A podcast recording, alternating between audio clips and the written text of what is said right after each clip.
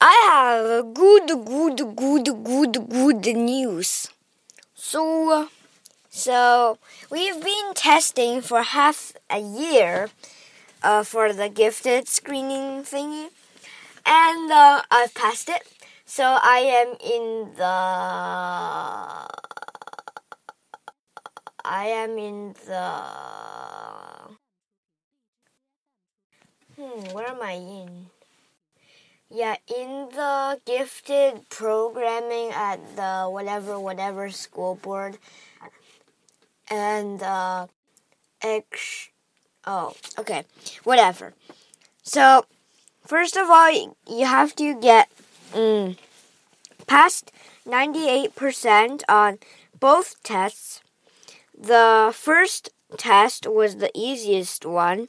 It was uh it, includes similarities, vocabulary, block design, matrix reasoning, and figure weights. And the second one is uh, way harder.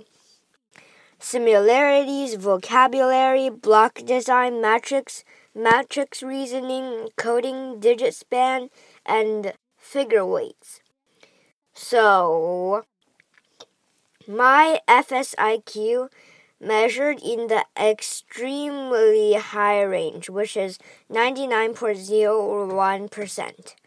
And for the first test, I got 99.32%. The second one, I got 99.01%. So these two people signed for passing this test thingy. And the first test, we test for three days. And that three days, it was pretty annoying the first lesson was on verbal, so uh, vocabulary and whatever, all that stuff. So the set and and similarities, and the second day was on nonverbal, which is like quantitative. No, the second day is quantitative or whatever. So basically, you deal with numbers and stuff. And the third one is about nonverbal. So dealing with paper folding and uh, figures and all that stuff. The second one was a bit more challenging. I felt like it was hard. I felt like, oh, I couldn't do this. But mm, now, what did I do?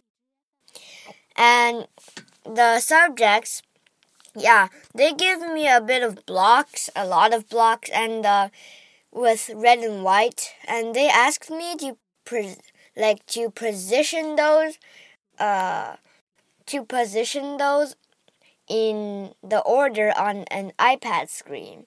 So basically, you just have to percent per like uh, arrange four to nine blocks into a specific pattern displayed uh, on the screen it's pretty easy. It's red and white blocks. You just have to position them. But my little grade four friend over there, uh, he struggled with the last and second last question. I'll try for him then. And um, the second test, I was called down to the office, and um, and this fat lady, uh told me that we were doing learning learning game. It's okay to fail or get things wrong. So mm, all that stuff. So anyway, I passed. That's the good thing. Bye bye.